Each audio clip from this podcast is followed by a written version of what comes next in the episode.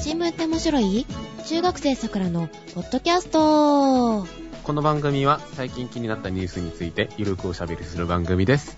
お届けするのは、ついに 3DS 買ってやったよ。カエラと、南極観測船見てきたジェシカです。おはようございます。おはようございます。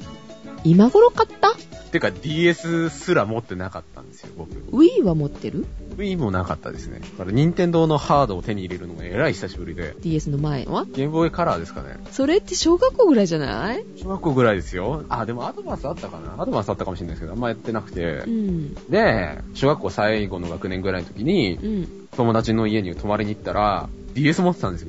うん発売したての。はい、はい。それ以来憧れ続けて、早何年でも何年ですかもう8年 ?10 年近く経って、ようやくあの DS が自分の手元に来たと。どうせならさ、発売と一緒に買ってよ。そしたらウーテクに出てもらえ るのに。でもビータはね、割と発売したてに買った、買いましたけどね。そうだよね。うちのメンバー結構早かったよね、ビータ。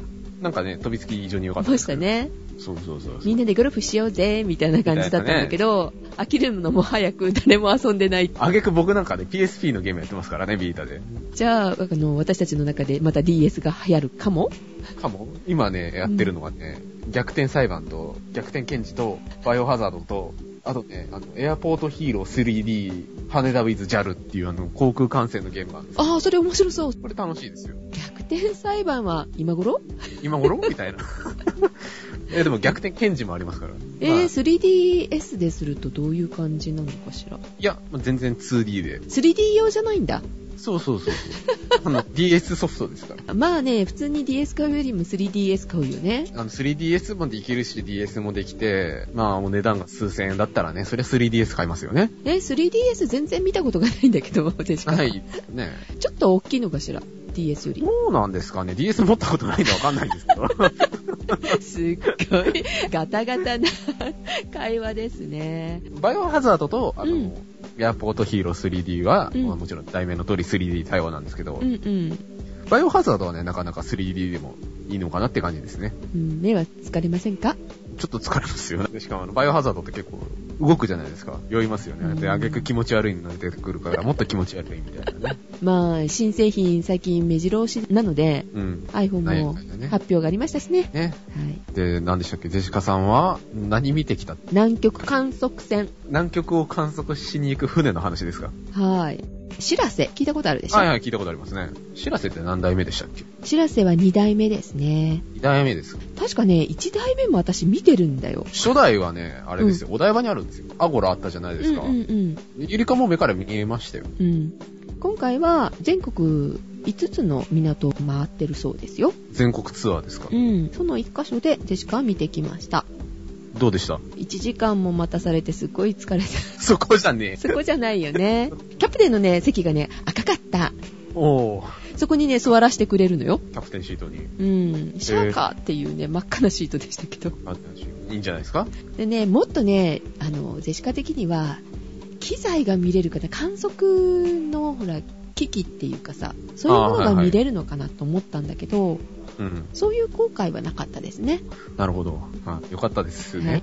はい。まあね、めったに見られるものではございませんので、はい。皆さんもよかったらチャンスがあれば行ってみてください。はい、ということで、今回は、一つね、皆様にご紹介したいことが、いくつかございます。うん、3つほどありますね。は何を紹介したかしたいかっていうと、い。はい。ネットでね、検索してみたんですね。アットサクラジオとか、新聞って面白い自分のことを。ねそうそうそうそう。まあね、古いものは3年ぐらい前のあ のブログ。めっちゃ古い、古いですよね。僕いないぐらいです。2000。 そうだよね。近いところはもう今年の、えー6月ぐらいかな今年の6月ですね。うん。一番新しいのをしても、もう3ヶ月ぐらい経ってるわけです よ。本当に今日、昨日ぐらいで知ったっていう。 ね、申し訳ございません。ということで。アットサクラジオいいですよって、新聞って面白いいいですよっていう風なね、おすすめをしていただいているブログを紹介したいなと思います。はい。じゃあ一番新しいところから、タトさんかなじゃあ。はい。そうですね。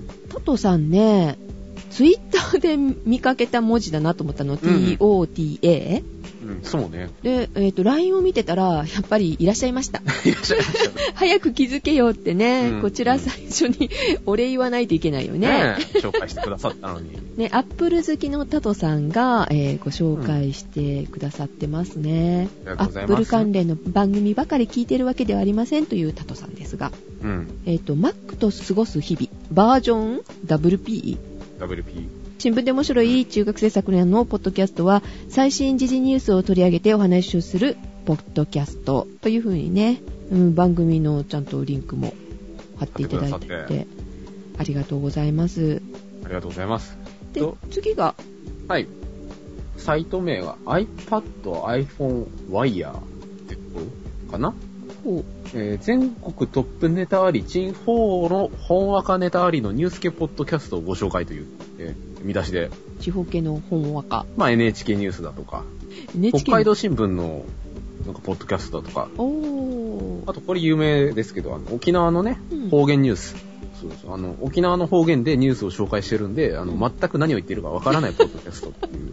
そうちょっと聞いてみたいなここれすい、ごいですよ。ーまあ、なんか、テキスト、テキストでなんか、標準語の内容が、あの、通訳で、うんうんおまけでついてるらしいので、まあ、中身は一応わかるようになってるらしいんですけど、まあ、その中に、えー、新聞って面白いが紹介していただいております。えー NHK の次に書いてあるじゃない NHK の次ですよ。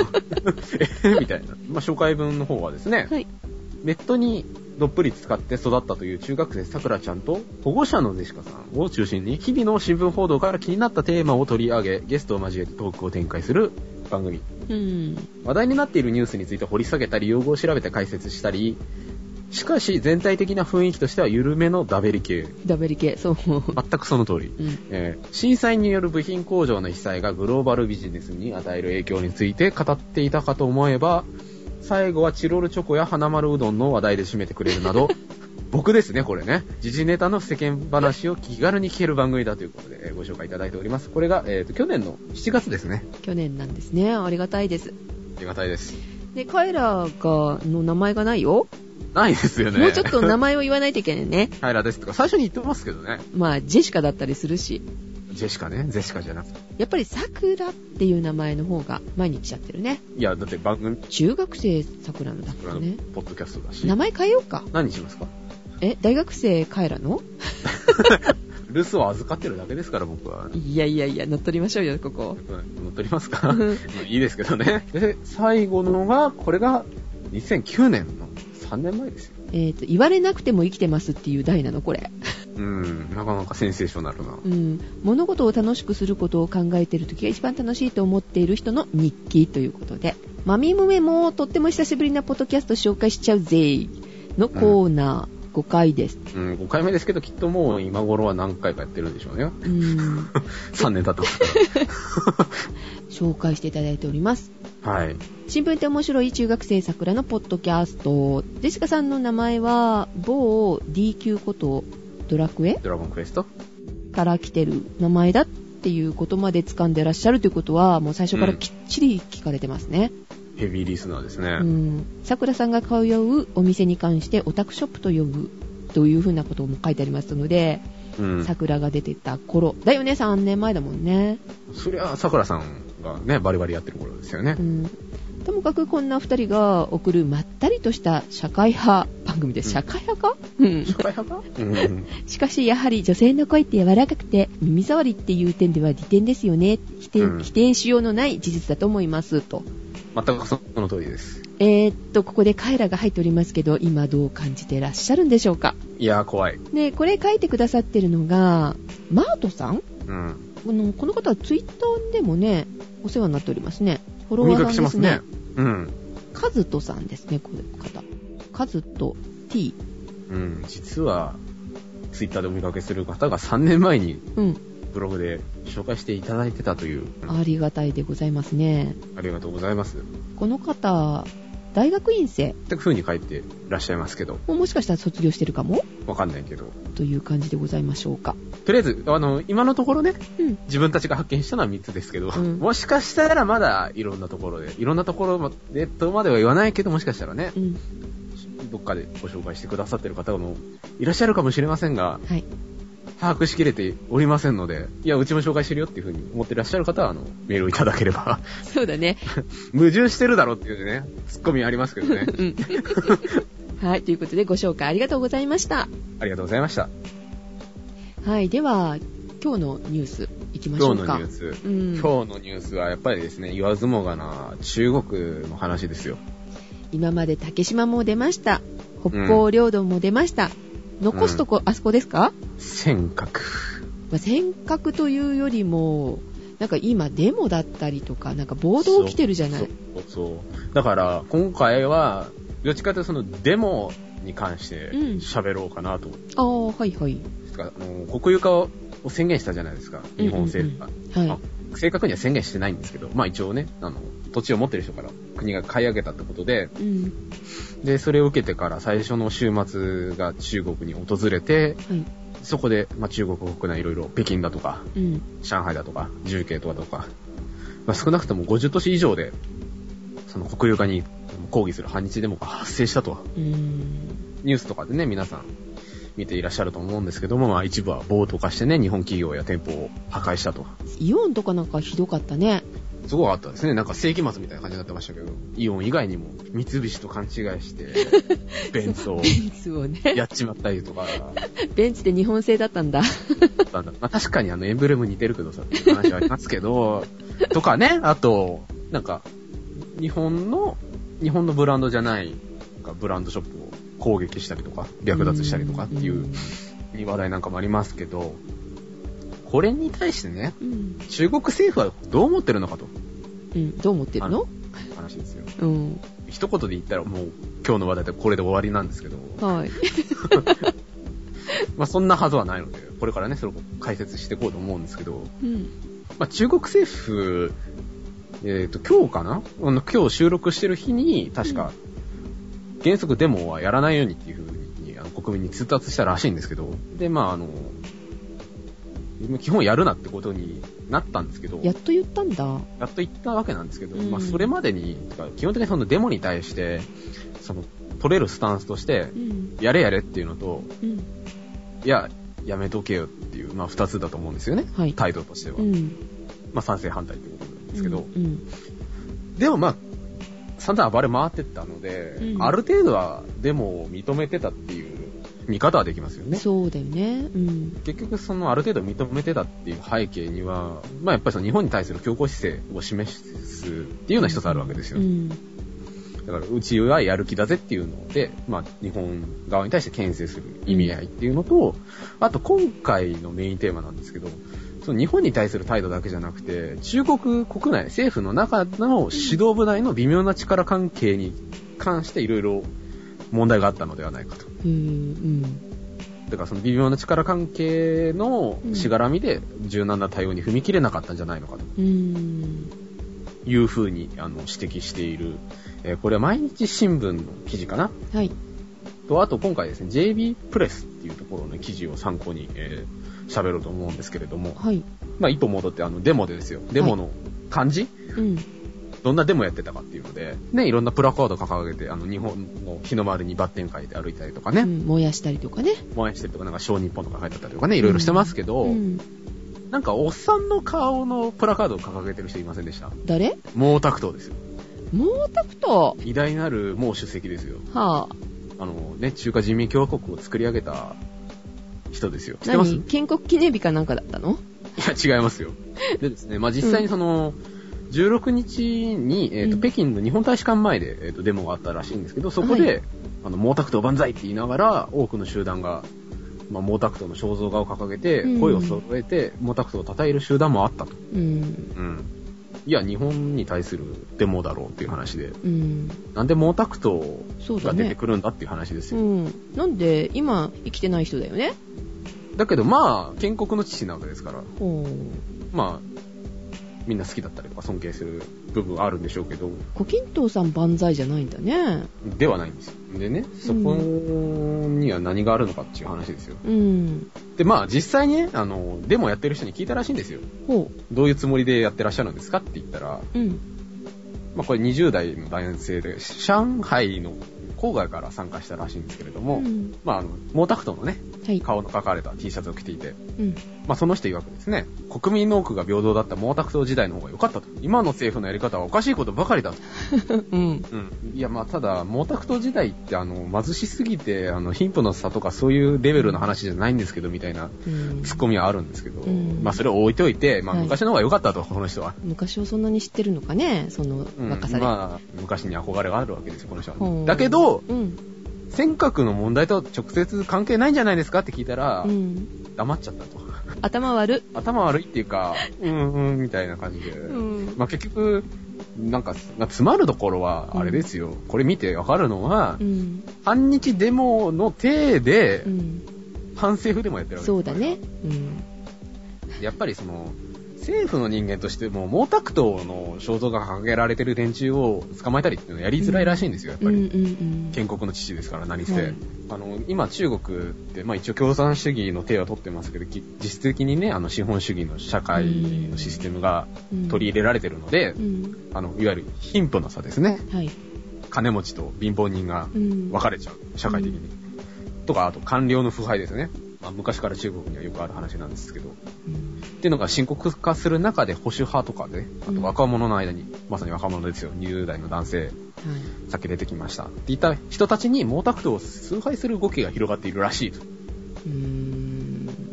で、やっぱりその今までの反日デモと隠しているのはこの毛沢東の肖像画を掲げているっていうところが違うらしくて。で、やっぱり今回の反日デモの広がりっていうのは、あの保守派、その毛沢東が好きな人たちの支持の拡大が見られたんではないかという見方もあるらしくて、うん。中国の大学の先生かなはい。に、なんかその毎日新聞の記者がインタビューしたらしいんですけど、はい。まあこの先生曰く、まあこういうふうにあの、もうデモで毛沢東の肖像画が出てくるのは、一部の極左勢力、あの保守派の強硬派、うん。うん、だから昔に戻ろうぜっていう人たちですうよね。ん。っていう人が中国政治の中で自らの力を蘇らそうとしていることを示すと。うんこれが、あれですね、指導部内の微妙な力関係ってやつですよ。今弱くなってるから、どうにかしてひっくり返して引き締めようとしてるってことうん、っていうかやっぱりその、やっぱりその毛沢東時代のうん。思い出とかイメージが強いんでしょうね、きっと今、あの中国の人たちって。であもの締め付けてたんじゃないのあの頃って。うん、だから締め付けてたからこそ、貧富の差はなかったんだけど、うん。やっぱ今の貧富の格差を目の当たりにすると、じゃあやっぱりみんなが貧しかったぐらいの方がいいよねっていう発想に至るんじゃないですかね。うん。でですね、はい今回の、あの、尖閣の問題と、うんこの反日デモ、反日デモとか、その中国国内の問題がどう絡んでるかっていうと、 うん、もう忘れちゃってたよ、尖閣問題の方。そうそう。っていうのが、うん。この問題が10年に一度の中国共産党指導部の交代期と重なるらしいんですね。うーん。中国の共産党、だから政府の人たちの、特に指導部の人たちが入れ替わる時期に、うんよりによって、あの、国有化とかそういうややこしい問題が発生してしまったと。うん。それは日本にとってタイミングが悪いまあ、お互いにとってでしょうね。お互いにややこしくなるし、特に中国にとってみれば、権力構想に新たな火種が投入されるって形になるわけですよう。ん。でちなみに、党大会っていうのがあるんですよ。中国の共産党には。うん。まあ、国会みたいなもんですよね。国会じゃないか。まあですね、その、共産党の集まりがあるんですけど、うんっていうのが来月になるらしいんですけれども、うん。でも今も日程が発表されてなくて、次のし人事、指導部の人事をめぐって、あの、さっき出てきました、胡錦涛さん、国家主席、はいと、江沢民前国家主席、はい前の国家主席の人ですね、うんとの、えー、江沢民さんでも保守派らしいんですけど、うん。まあその人たちのせめぎ合いが続いているんじゃないかと。う。うんん。だから、ここでですよ、あの、日本のね、尖閣問題に対して、うん。だから、例えば日本に譲歩するとかね、弱腰の姿勢を見せた場合に、そうなると保守派の勢いが勢いづくんですよ。だからお互いに強腰でいないといけないから、うん。デモを下手に取り締まろうものなら、お前日本に対して弱腰になってんだろって言われて、うん。もしかしたら、まあその保守派にあの権力を奪われちゃうかもしれないと。ちなみに、まあ、一応その、あんまりその、大規模化されて、ね、あの、中国の反政府デモとかに発展されると、それはそれでまずいわけですよ、中国政府としてあそはう。だよね。うんさすがに自分たちに火の粉が降りかかるの嫌なので、うん。 16日付の中国の新聞の各紙ではですね、あの、50都市以上で、15日にあの、反日デモがいろいろ起きたわけなんですけれども、うん。それは、あの、詳細は、あの、報道せずに、うん。例えば、あの、デモ参加者が、あの、暴徒化して略奪とかね、あの、うんイオンに火つけたとかっていうことはほとんど触れずに、ほあの、大使館の前で、あのうんこういう抗議がありましたっていうことを、あの、一面に掲載するにとどまったと。う、うん、うん。で、やっぱり全体としては抑制的に、まあ、落ち着けと。でもネットでは本当の情報が飛び交うじゃない でも、やっぱりその、中国ならではなんですけど、あの、中国版のツイッターってあるじゃないですか。うんなんだっけウェイバーじゃないウェイバーはあれだ、中華スープの素かウェイパーなんだっけ忘れましたけど、うんなんかあるじゃないですか、中国版のツイッターって。で、なんか、今、その中国版のツイッターで、反日デモってなんか検索すると、うん法とか規制によってその検索結果は表示できませんみたいな感じで出てくるらしくて。ああそうなんだ規制してるんだそうそうそう。だから、やっぱりもう一応、やるだけやって、あの、沈静化に持っていこうとしてるみたいですね。まあ最近はややこしいよね国民の声を聞かないとね大変なことになるじゃないどの国も、ネットがあるからね。なんかどっかで見たんですけど、うんやっぱりそのネットっていうものが、うん、中国に対して思ったより影響を与えてると。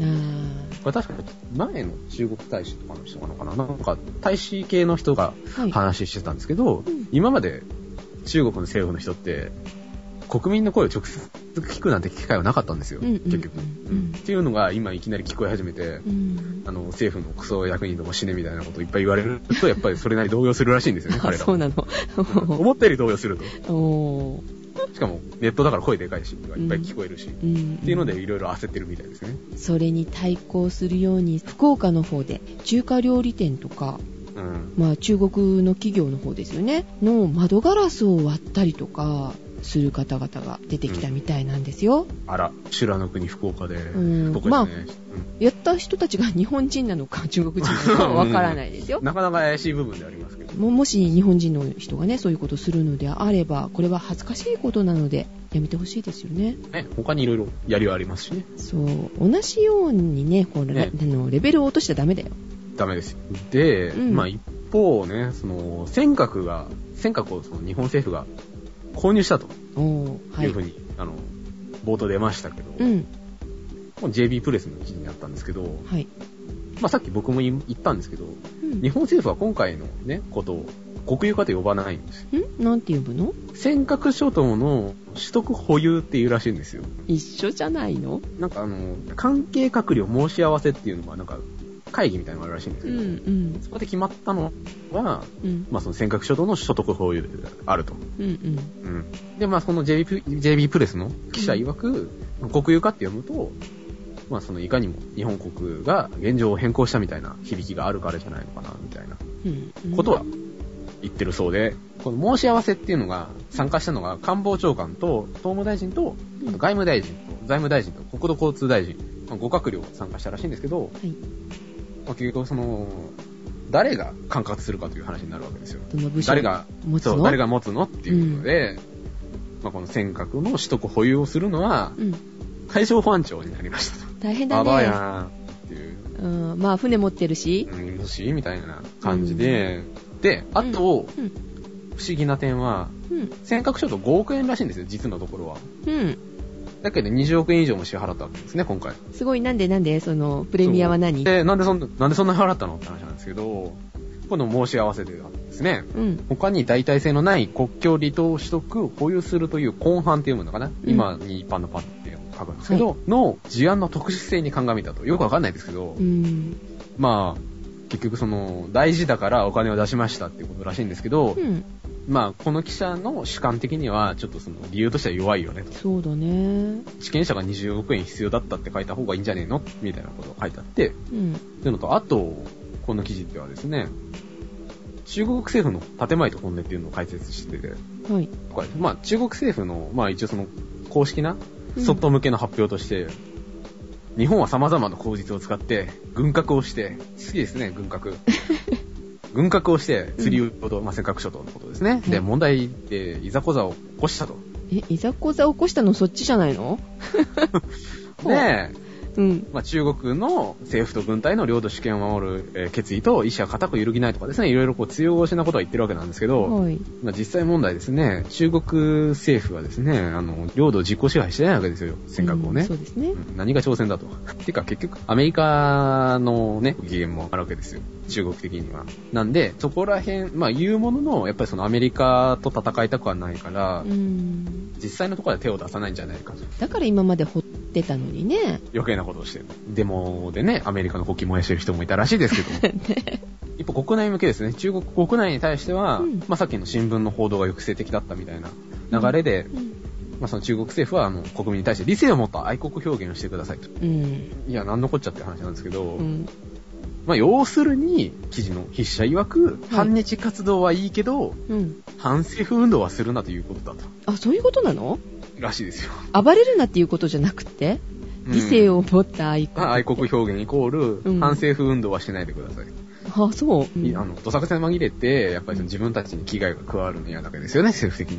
やっぱり憂さ晴らしをしようとする人たちがいるから自分の方に向けたくない感じだねそうですね。だからあの、国外の問題をうん、火種にして、うん、ちょっとガス抜きさせてあげたみたいなねえそんな感じがするよ感ねじがしますよね。てかね、この、この問題ね、うんまあ、直接的な要因としては日本政府が尖閣を買ったっていうところにうん端を発するじゃないですか。はい思い返してみれば、もともとこれ言い出し始めたのって都知事じゃないですか。だそうですねから都知事が言い出すぐらいだからそれまでにもいろいろ揉めてはいたんですけど、うん誰かが買うって言い出したのはうん最初は東京都で。うんうんで、なんかそうしたらなんか政府が、こりゃいいみたいな感じで、そのアイディアもらいみたいな 感じで、買ったみたいなね、流れだったじゃないですか。ねえ石原さんちょっと文句言ってたもんねまあ別に国かかってくれる方がそれはいいけどなんかぐじぐじ言ってましたけど、思うにね、まあ、いろんなとこであの言われてるんですけど、うん東京都にね、そのまま買わせておけばね、うん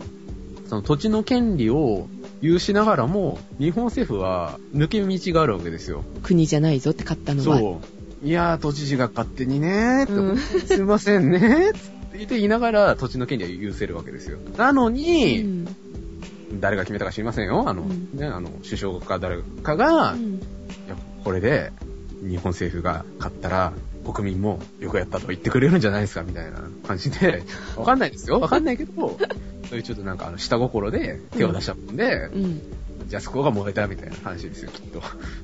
もうてっきりさ東京都の方が買うかと思ってたものねえ、なかなかね、いいアイディアなんじゃないかなと思ってたんですけど、僕的には。パクられてう、ん揉めて火がついた。そうだねということで、んあの、外交は大事なんですよ。 そこじゃないか。まあこれどうやって収まるかね比較的なんかそのデモの流れ自体はだいぶ落ち着いてきたらしいんですけど、まあ、またいつかね、なんか船がぶつかって、ふざけんなみたいな感じでまた盛り上がるかもしれないし、っていうので、これからも目が離せないし、領土問題なんてそうたやすく解決するとは思えないんですけど、一番困るのはこの企業に勤めてる人たち中国に行ってる人たちあ日本人の人でってことですか、うんとかうん中国からこっちに来てる人たちも肩身狭いじゃない、でしょうね、きっと。うん、発言しにくいと思うようん。実際さ今日ジェシカはミーティングしてる時に中国の方が3人ぐらいいらっしゃってあ、そうだったんですかとかあの向こうにいら行ってる方がこっちに一旦帰国するけど帰るに帰れるかなみたいな、てか、ね、あんま帰りたくないしね。うん、 そんだけおっかなかったら。そう、渡航禁止っていうのが、ちょっと期間が今あったりね、してますからね。うんうんまあ、どうなるんでしょうかというところなんですけど、まあ今回は、尖閣諸島の問題というよりは、その尖閣の問題に対しての反日デモの裏側でう、ん。中国政府の中ではどうなってたのかっていうことに関して、まあ、おしゃべりしました。はい。はい。ということで、えっ、と、お届けしましたのはカエラと、ジェシカでした。それでは行ってらっしゃい。いってらっしゃい。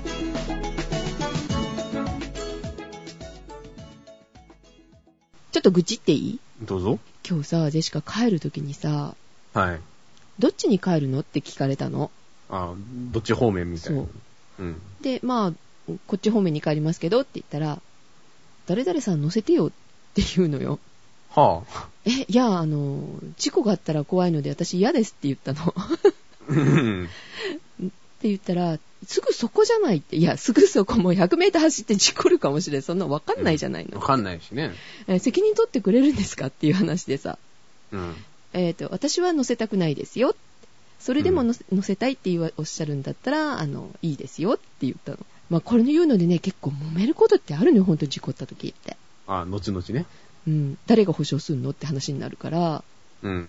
うん。じゃあ私の方の会社の人が保証するのうちの会社が。それともあなたの会社みたいになるから、うん。一人一人雇われてるとこが違うんですよ。うん。おー、なるほど、なるほど、なるほまずそんなことを言ってるところが一番大きい会社なんですけど、ど。うん。大きい会社が言うべきことではないのよ。そこがいろんな経費を払っているから。おー。なのに、あの、小さい私に、あの、経費を使いたくないから乗せてってって言ったのと一緒なのね。まあそういうことですようね。ん。 実際今日ね、あの、1億ほど経費を削減しましょうっていうお達しが出たの。 1億。うん。うん。で、そのうちの一つだと思うのよ。うちも減らさないといけないから、じゃあ彼女を乗せてと。いやいうや、んそれまあ違うだろうって。 今日聞いてたミーティングであなたそういう発言してるでしょって思ってさ、うんなんでそういうことを言うのかなって断れない立場なのね、私としては。本当なら。まあそうですよね。ううんん。うん。だけど私は嫌だから、嫌なものは嫌って言うから、うん。事故だから、事故ると嫌なので、乗せませんって。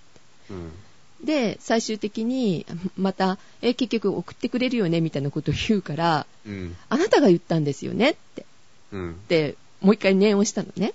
うん。そしたら、いや、それは両親の問題だからって言うのよ。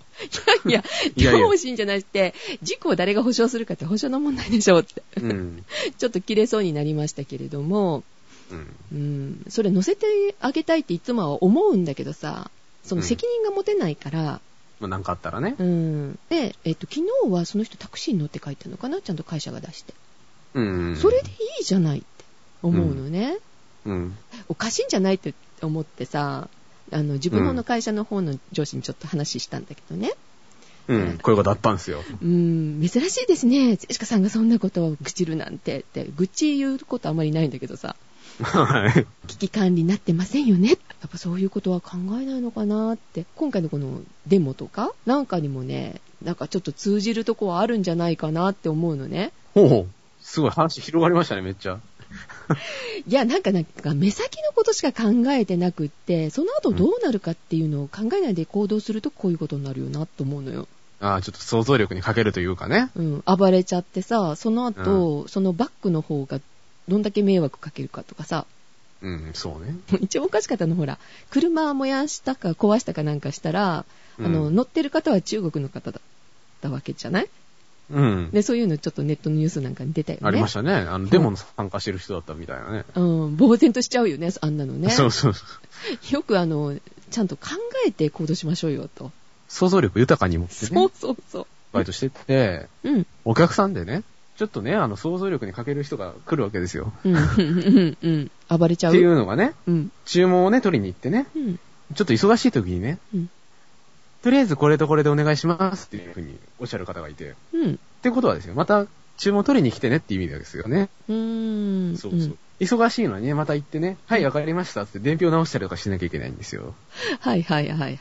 そうするとね、すごくね、うん仕事が増えるんですよね。あまあ、別にね、あの、嫌、嫌とかそういう話じゃな くて、ちょっと、ほんのちょっとの想像力があったらね、まあ、多少ゆっくり注文を決めて、ボンと頼んだら、うんその分自分たちも早く来るかもしれないし、うん。まあ、店員助かるかなとかね、ちょっと考えたらね、 わかるか、想像できるじゃないですか。あの、やりがちだよね。飲み会とかあったらさ、とりあえずこれ、早いうちにこれを頼んどいいて。や、まあ、飲み会とかはいいじゃないうん。うんそういうファミレスとかでもないし、どっちかというと、ファストフードなわけです。ああ、はいはいはいはい。ジャンル的には。ファストなわけですうよ。んうっん。ていうところで、とりあえずとか言われちゃうと、ちょっとね、あれだったりすることもあるので、想像力って大事ですよ。大事ですよね。今日は。まあ、ジェシカさんほど頭に来てませんけどね、僕は。あそう僕でのすか。問題に関しては。あそうですか。